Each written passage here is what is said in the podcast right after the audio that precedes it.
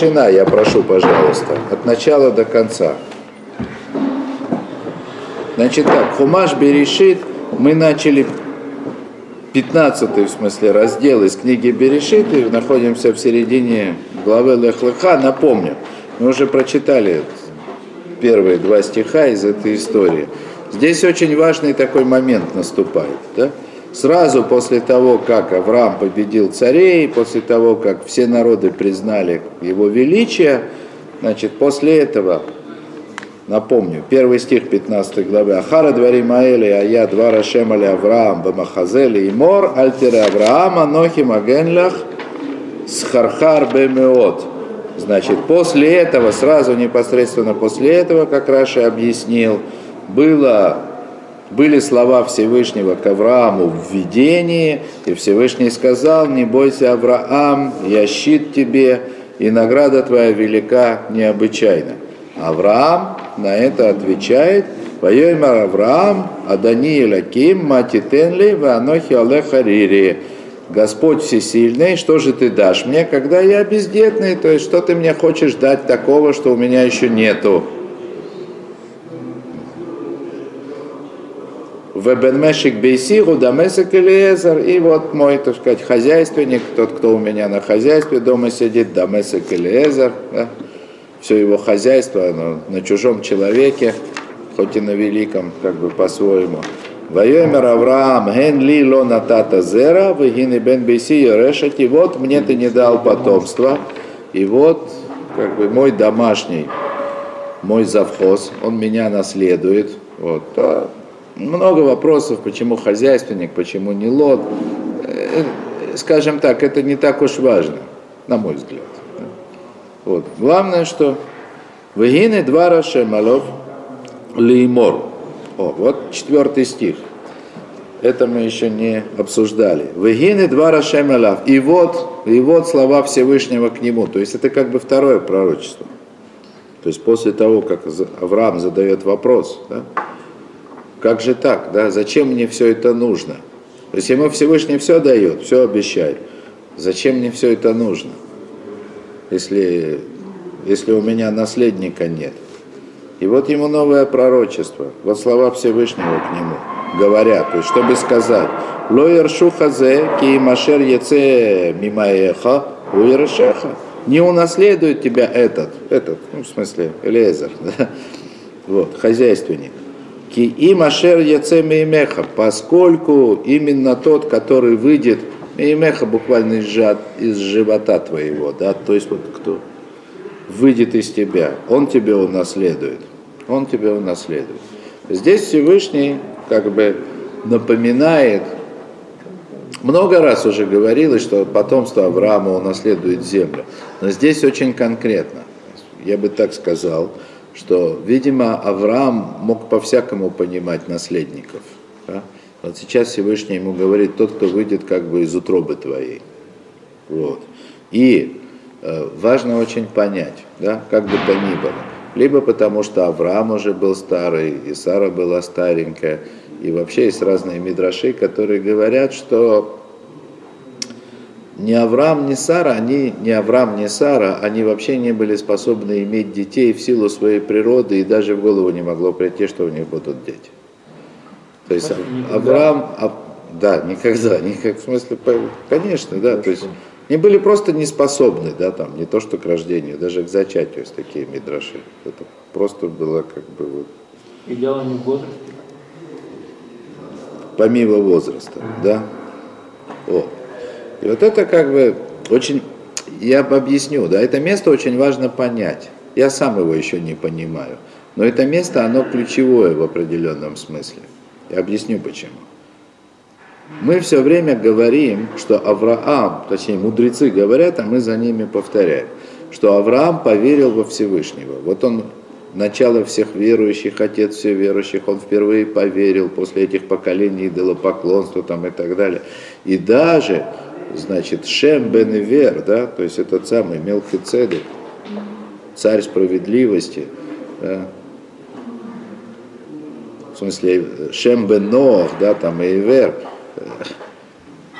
О каком открытии веры во Всевышнего Авраама можно говорить, когда вот приходит живой Шем, человек, который вышел из ковчега, на глазах которого папа по пророчеству, ну, как бы полученному от Всевышнего, этот ковчег строил. Можете себе представить, человек потоп пережил в деревянном ящике,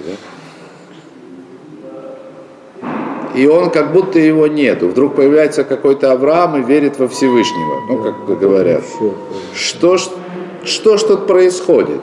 Это первый вопрос, да, который вот нужно понять глубоко. И есть другой вопрос. Другой вопрос. После того, как мудрецы говорят, что Тора нас учит, что именно Авраам поверил во Всевышнего, и вот, вот именно здесь. Да? Вот здесь вот впервые сказано, что Авраам поверил во Всевышнего. Впервые. И все обращают на это внимание. Вот здесь Авраам поверил во Всевышнего. Сейчас мы прочитали. Любой на шалелем. А что до этого происходило? Лех-леха, иди, иди туда, иди сюда, сделай то, сделай это. Это что было вообще? Всевышний ему говорил какие-то слова, делал какие-то обещания. Что это было? Как минимум, да, заданные вопросы здесь, они вынуждают нас дать один ответ, как бы общий, который сам по себе вопрос. То есть вера во Всевышнего, которая ставится в заслугу Авраама, это не что-то такое простое, да, что мы понимаем под словом вера. Ну, не что-то такое обыденное для людей. Не то, что С... приходит мессианцы. Вы поняли? Да, да, да. То есть это, это что-то не, не тривиальное. И попробуем, по крайней мере, посмотреть, что здесь говорится. Да, так вот. Значит, Авраам, несмотря на все обещания Всевышнего, что его там потомство наследует землю, несмотря на все чудеса, происходящие с ним, он все еще не верил, не мог себе представить, что у него будет потомство. Это просто было за пределами его представления о мире. И вот как раз об этом и идет, идет речь в следующем стихе. Ваяце ато ахуца, и вывел его наружу. Ваямар абет на ашамайма, успорота кахавим. Значит, и сказал ему, посмотри на небо, посчитай звезды, им тухали спора там, сможешь ли ты их посчитать их? Попробуй посчитай звезды. Вайой Марло и сказал ему, кое езареха. И таково будет потомство твое. Значит, по-простому. Простейший комментарий, который мы находим там и сям в Мидрашах, и Раша его приводит – Значит, Всевышний сказал Авраам, э, значит, это пророчество настигло Авраама, когда он находился в шатре. Из шатра звезды он посчитать не мог даже попытаться. Всевышний ему сказал, выйди-ка наружу и посчитай звезды. Да? Не можешь? Вот таким будет твое потомство. Такое как бы сама форма обещания удивительная. Причем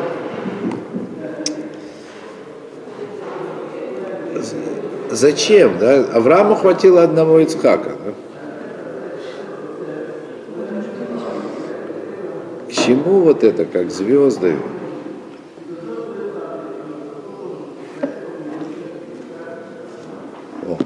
Но, но, но, но, но, но.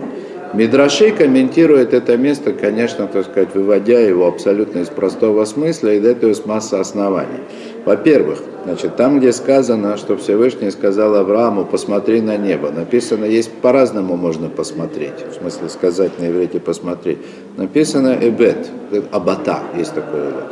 Разновидность зрения абата. Есть немало, которое называется леобит.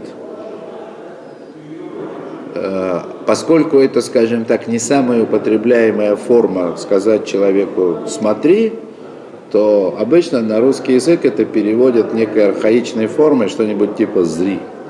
Вот.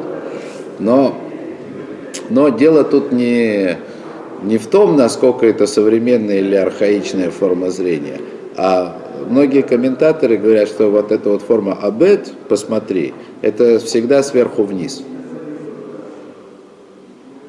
Нельзя леобит как бы снизу вверх, только сверху вниз. Есть взгляни снаружи. Какие взгляды?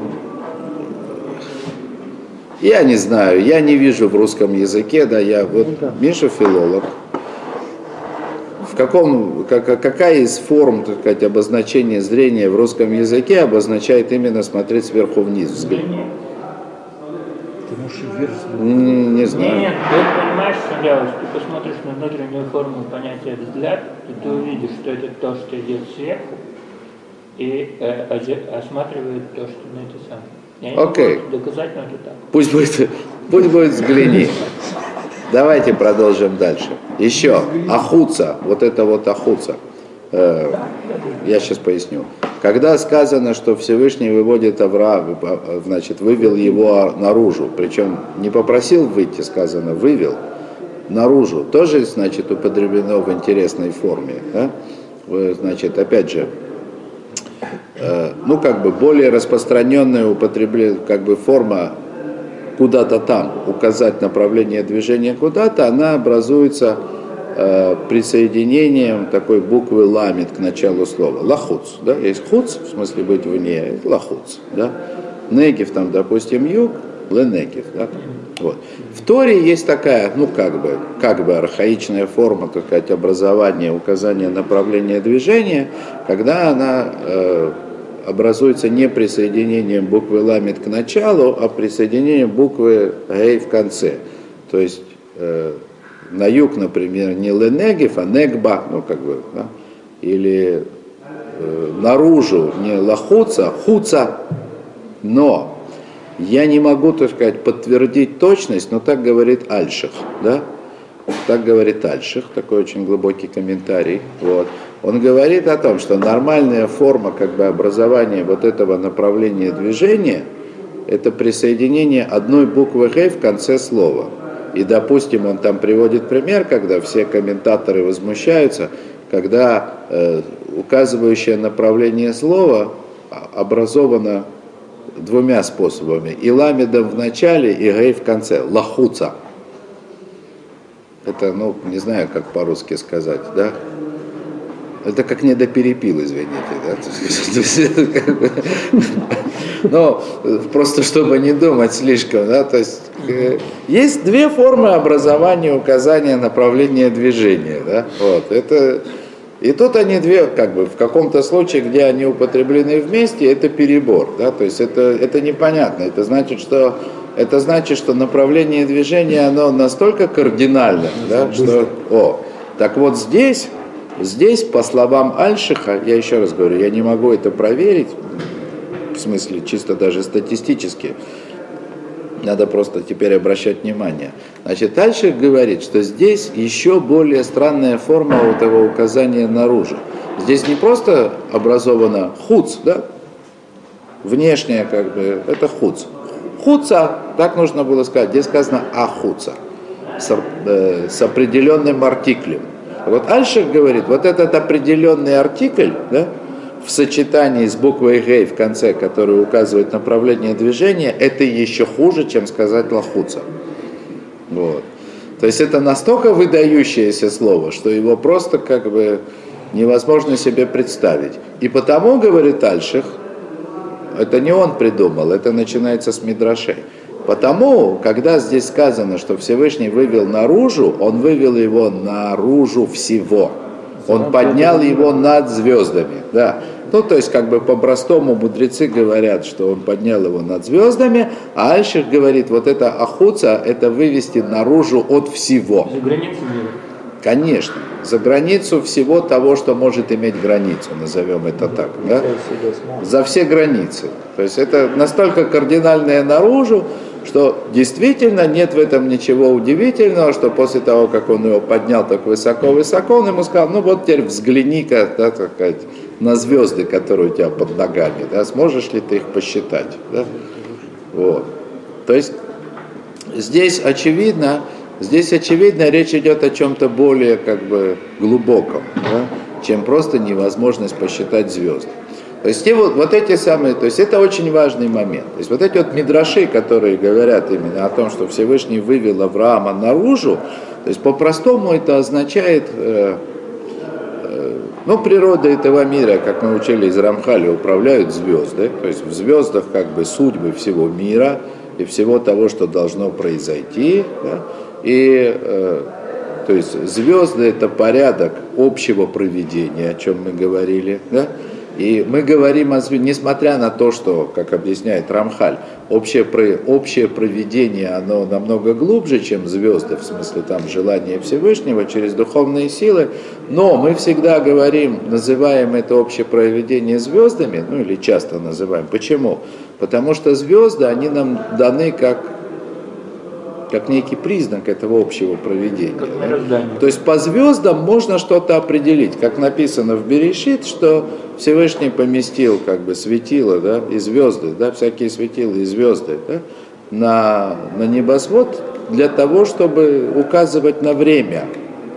Не имеется в виду только чтобы знать, когда день и ночь, да, там, зима или лето, а имеется в виду, что да, Звезды, они указывают на то, какие времена настали. Да? То есть это... Я сторонник того, чтобы считать, что мудрость, как бы чтение звезд да, и судьбы человека по ней, она давно утеряна. Да? Вот. Но Авраам этой мудростью владел, по словам Мидраша. И Авраам точно знал, что по звездам ему никаких детей не светит. И вот Мидраш говорит, что Всевышний вытащил вот эти звезды, над звездами. То есть сейчас происходит то, что создание или сотворение того, что Рамхаль назвал Ашгаха Пратит. Теперь не Авраам будет находиться под влиянием звезд, а звезды будут находиться под влиянием Авраама. Вот эти вот два проведения, о которых мы только что читали в очередной раз в книге Дахтвунот, они появляются сейчас. До сих пор все в мире управлялось звездами. И я бы как бы с этой точки зрения сказал, ничего удивительного, что Авраам, несмотря на то, что он уже слушал Всевышнего, видел Всевышнего, да, он не мог себе представить да, того, что в этом в мире произойдет что-то, что не предусмотрено звездами. То есть звезды сам, пределом мира, да? Сам, ну, конечно, то есть как бы сам, просто больше ничего в мире не было. Да, можно себе представить пророчество, да? да, можно себе представить указания от Всевышнего. В конце концов, идолопоклонники принципиально от этого ничем не отличались.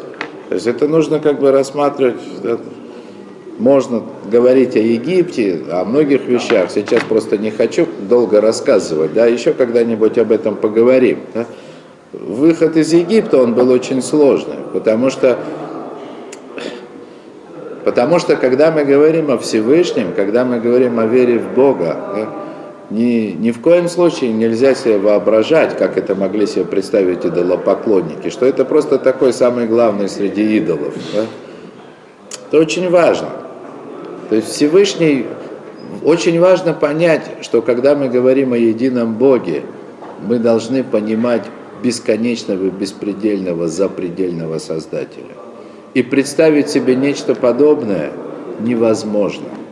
И похоже на то, что даже по мнению Мидраша, Авраама нужно было вытащить из этого мира за все его заслуги, поднять его над звездами, показать ему это однажды, для того, чтобы он понял, о чем идет речь и поверил на самом деле. Нет, для этого нужны были заслуги, это понятно, да?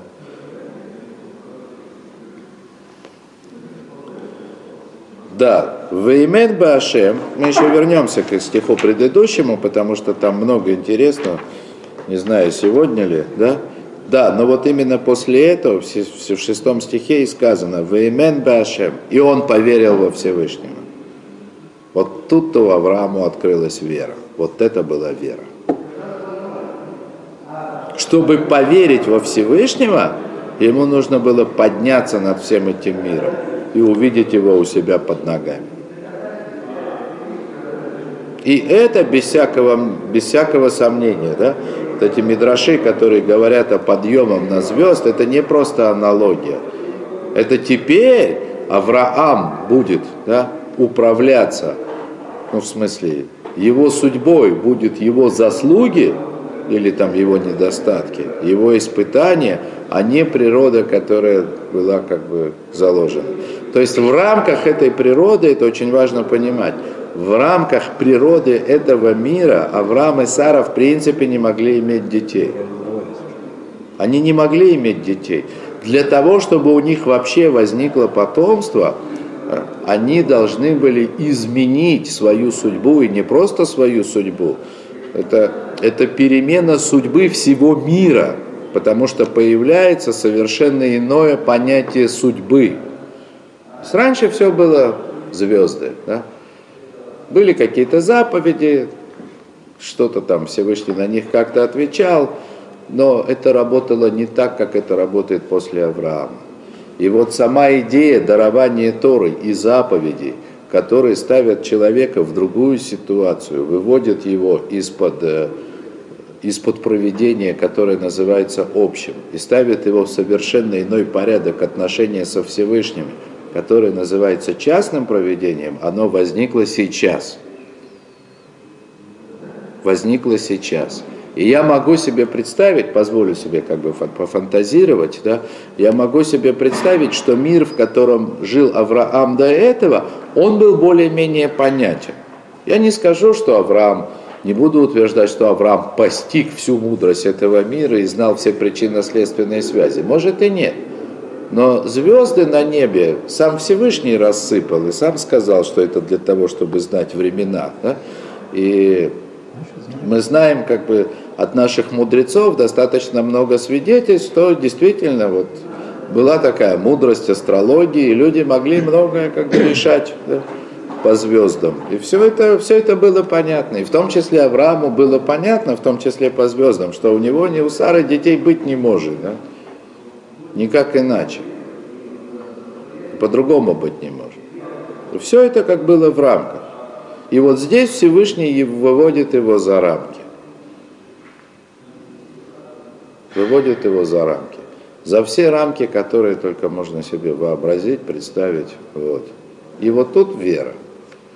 И вот, да, очень важно. Вейхашеволо цдака. И засчиталось это ему по-простому праведностью. Но я уже говорил, и сейчас снова повторю, важно здесь, и есть комментаторы, слава Богу, которые это говорят, так что не будем это выдумывать и не будем это подвешивать на Рахмэша Шапира, как будто он выдумал. Баруха Хашем есть большие люди. Слово «цдака» означает милостыню. И тех комментаторов, которые не хотят понимать его как милостыня, конечно, это вставит в тупик. Они вынуждены выкручиваться и говорить, что это не милостыня, а это праведность. Вот. Рамбан, например, не хочет выкручиваться, и он говорит, э, это имеется в виду не по отношению к Аврааму, а по отношению ко Всевышнему. Авраам поверил во Всевышнего, и как бы посчитал и понял, что вот это вот обещание, которое ему сейчас Всевышний дает, это будет сдака ему от Всевышнего. Это позволяет язык. Вот. Но, слава Богу, Рабейну Ошер, Рош, да, он как бы ставит все на место, ставит все точки над «и».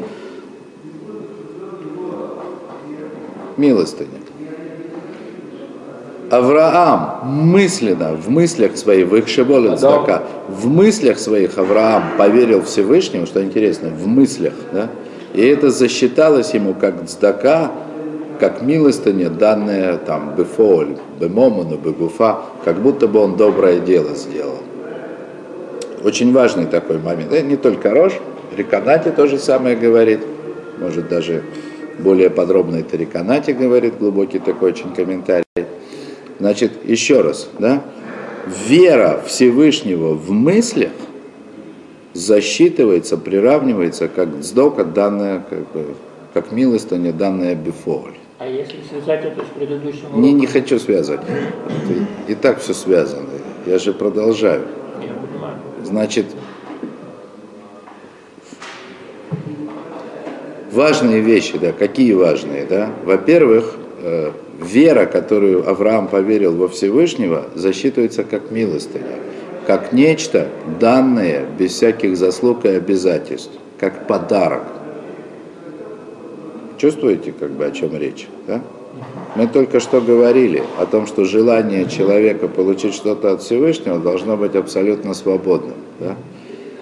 Вера, которую человек возлагает на Всевышнего, вот эта вера, очень важно понять, что чтобы попросить чего-то у Всевышнего, нужно сначала поверить во Всевышнего.